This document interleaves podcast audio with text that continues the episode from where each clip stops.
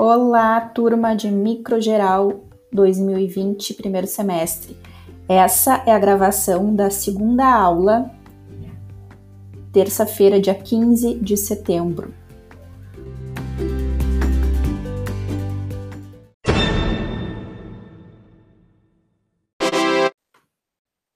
Na aula passada, a gente viu a introdução né, à microbiologia. Então, a gente viu que a microbiologia é aquela ciência que estuda os micro-organismos.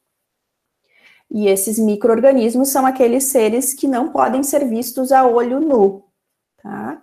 A gente discutiu um pouco também sobre a interdisciplinariedade, né? Como a gente está numa disciplina básica, o quanto ela se relaciona com outras disciplinas futuras que vocês vão ter.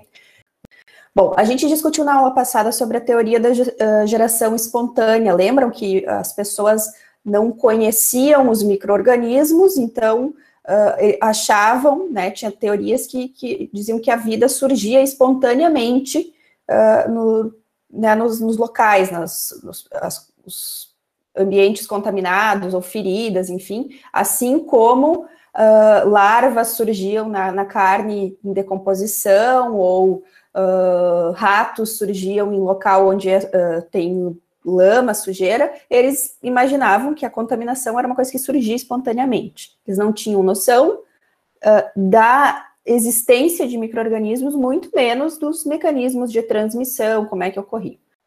E esse conceito de causa de doença, que microorganismo pode causar uma doença, né? Uh, durante a história, a evolução teve vários, uh, várias correntes. Aí a gente comentou que era coisa do, castigo divino, coisa do demônio, das bruxas, uh, também uh, alinhamento dos astros, né? Achavam que, que as doenças, as epidemias aconteciam por motivos adversos, assim, não tinham noção de causa, né? Microorganismo causando a doença. Foi só na era de ouro da microbiologia, que a gente comentou, que aconteceram as grandes descobertas que determinaram a microbiologia como uma ciência mesmo, que estuda os micro-organismos, tá? Só para a gente revisar essa parte. Então, na era de ouro da microbiologia, que foi ali na, no final do século XIX, uh, início do século XX, foram os maiores avanços ocorridos na área da microbiologia. Então, se vocês vão lembrar, uh, uh, várias descobertas aconteceram nessa época e principalmente foram lideradas, então, pelo Pasteur e o Koch. Tá? Então, nessa época que a gente teve noção de uh, micro-organismos como agentes etiológicos, e aí vocês sabem o que são agentes etiológicos? O que é uma etiologia? Etiologia é a causa, né? O agente causador, agente etiológico, agente causador da doença. Então, teve, se teve pela primeira vez essa noção de que as doenças eram causadas por micro-organismos, que a gente não enxergava. Tá? Também se teve grandes avanços na questão da, uh, do papel da imunidade na prevenção, né, na cura das doenças, com os primeiros eventos ali, uh, experimentos sobre vacinação. Lembra que eu contei para vocês a história do Edward Jenner, né, que fez a inoculação uh, no menino de oito anos, enfim, que fez a, comprovou essa, essa parte da, da imunologia. Além disso, tinha a parte uh, lá do, do, laboratório, lembra que eu falei para vocês que os estagiários esqueceram as bactérias nas férias, e daí as, as pasteurelas se atenuaram, e depois eles uh, imunizaram galinhas que foram desafiadas com o vírus, uh, com a bactéria virulenta e não adoeceram, tá? também os conceitos de fermentação, de pasteurização, foram descobertos nessa época, tá? Na, amanhã a gente vai falar um pouquinho mais sobre pasteurização, que é um método de uh, desinfecção, esterilização de alimentos, principalmente. E também foram uh, uh, estabelecidos os postulados de Koch, que a gente viu que tinham grandes falhas, mas que para o avanço que a gente tem hoje, para chegar onde a gente está hoje, eles foram muito importantes. Ah, ficou alguma dúvida ainda da aula passada? Sim, não. Não, tá. Bom, E aí ficou faltando da, de eu comentar com vocês um resuminho, uma introdução do, dos grupos que a gente uh, vai falar durante a disciplina, né? Que eu falei para vocês, a disciplina é dividida em quatro módulos. O primeiro é a microbiologia geral, que a gente está vendo agora, e depois a gente passa para bacteriologia, virologia e micologia. Tá? Esses são os principais grupos que serão estudados aqui uh, na disciplina. Então, as bactérias, para vocês uh, relembrarem, ou se alguém ainda não, não ouviu falar sobre, as bactérias, elas são células, elas são, é, é uma célula, são unicelulares, e são procariotas. Tá? Então, lembram das diferenças de célula eucariota e procariota? A gente vê isso na, em uma das aulas aqui também, mas vocês já viram isso? Já sabem a diferença? Qual a principal diferença de uma célula procariota e uma célula eucariota? A ausência ou presença do núcleo. A ausência da membrana nuclear, a ausência de, de núcleo organizado, né? Que as procariotas não têm o um núcleo separado, tá? Uh, e aí tem outras diferenças, né? As procariotas podem ter plasmídio, elas têm o, o DNA cromossômico uh, circular, uh, tem parede celular, que na maioria das eucariotas não tem. e nesse caso aqui, a parede celular das bactérias ela é formada por peptídeo-glicanos, tá? Uh, e é essa parede celular, e a gente tem uma aula de morfologia e, e, e, estrutura das bactérias, que a gente fala melhor sobre isso, mas é essa parede celular, é essa estrutura que define ou que separa as bactérias em dois grandes grupos, que são as bactérias gram positivas e as bactérias gram negativas. Tá? São dois grandes grupos dentro da, uh, da, da bacteriologia. Tá? Bom, elas têm diferentes formas que vocês podem ver aqui, são cocos, que são esses, uh, essas esferinhas aqui. Esses cocos podem estar arranjados ou agrupados de diferentes formas, como streptococcus, que é tipo esse cordão, ou staphylococcus, que é, é esse cachinho, assim, esse agrupamento. Uh, tem bacilos, vibriões. A gente tem os vírus envelopados e os não envelopados. O envelope é essa estrutura externa que os vírus possuem, é uma estrutura lipídica, é uma, é uma estrutura que é adquirida da membrana da célula durante o processo de replicação viral, então ele, ela tem a mesma uh, característica, a mesma formação da membrana celular, membrana plasmática, tá? Então aquela camada de fosfolipídios. Uh, e a gente também tem o, o, material genético dos vírus. Os vírus ou eles têm material genético de DNA ou de RNA, tá? Diferente das células eucariotas e procariotas, que sempre o genoma sempre vai ser DNA. Os vírus não, existem, existem dois grandes grupos: os vírus que têm genoma DNA e os vírus que têm genoma RNA. E esse genoma, então, ele encontra, ele encontra-se protegido por um capsídeo e alguns vírus possuem mais uma camada protetiva aqui, que é o envelope. Tá?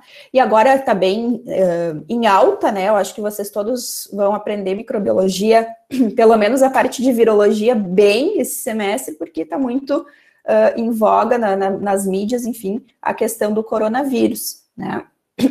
Aqui é uma foto que eu acho, umas fotos que eu acho bem bonitas, uh, do Instituto Butantan de coronavírus uh, após infectarem uma célula e estarem uh, já saindo dessa célula uma quantidade de vírus grande para infectar outras células. Então, cada estrutura dessas arredondada aqui é um, um, um né, que está saindo da, de uma célula que foi infectada.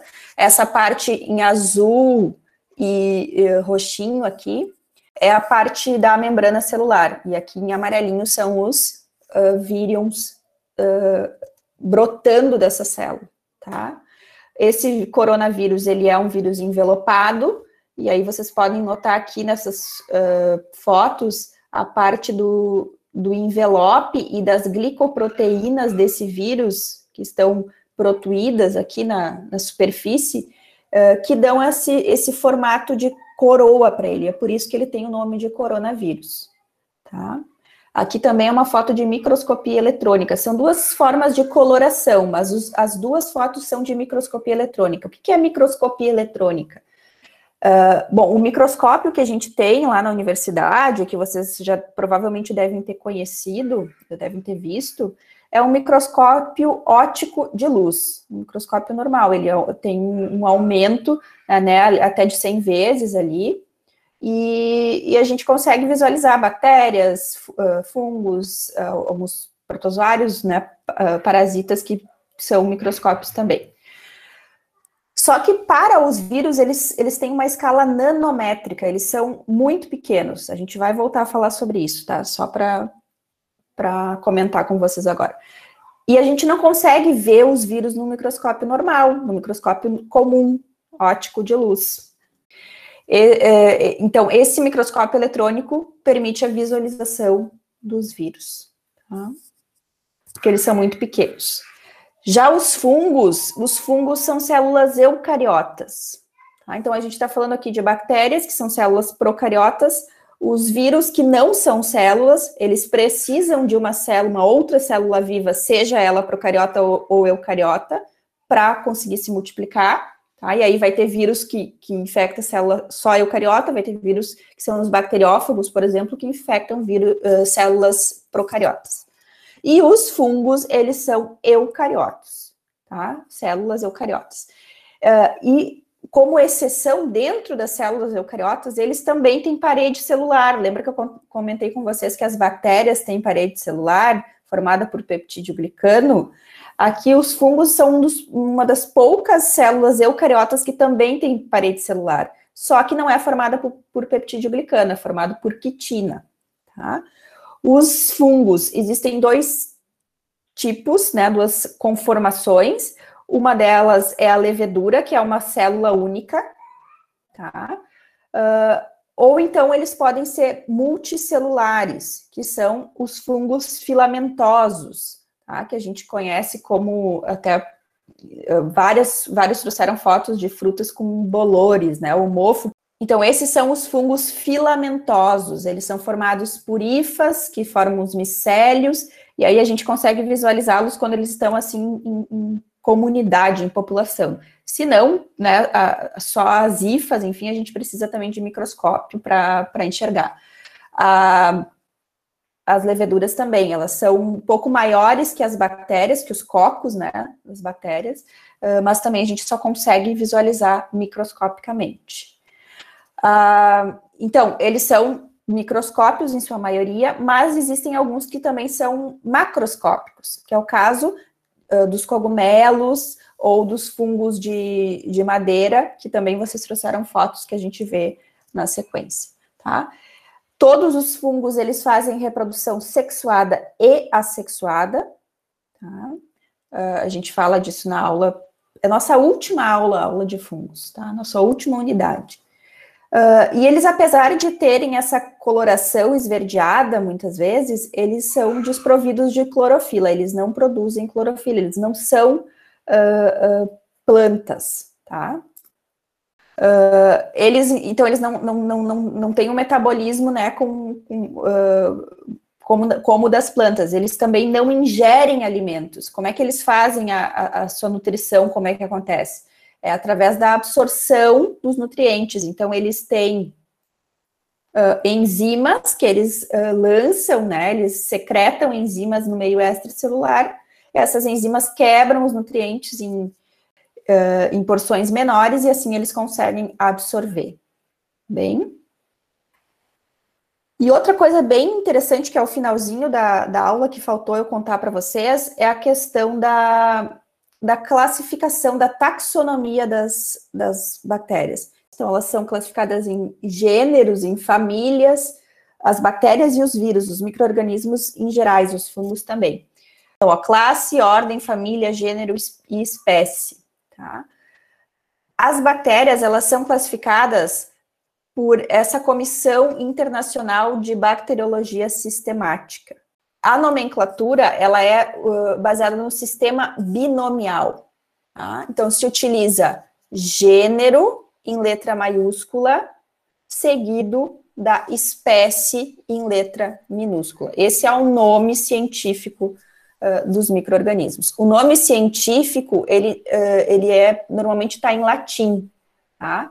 E aí a gente tem uma, uma, principalmente nas bactérias, a gente tem a, a convenção de colocar esses nomes em itálico ou em uh, como sublinhado, tá? Então aqui, ó, Escherichia coli, em itálico ou sublinhado, tá? Porque são uh, nomes estrangeiros, né? Então, bactéria se faz dessa forma. Então, gênero e espécie sublinhados ou em itálico. E aí tem uma ressalva para os vírus, porque os vírus não são escritos dessa forma, tá? Os vírus são escritos uh, normal, o gênero e a espécie. Bom, gênero, letra ma inicial maiúscula, espécie, letra minúscula, uh, e nunca escrever com letra maiúscula, tá? Depois que a gente cita uma primeira vez o nome científico num texto, né, Escherichia coli, a gente pode uh, uh, se considerar íntimo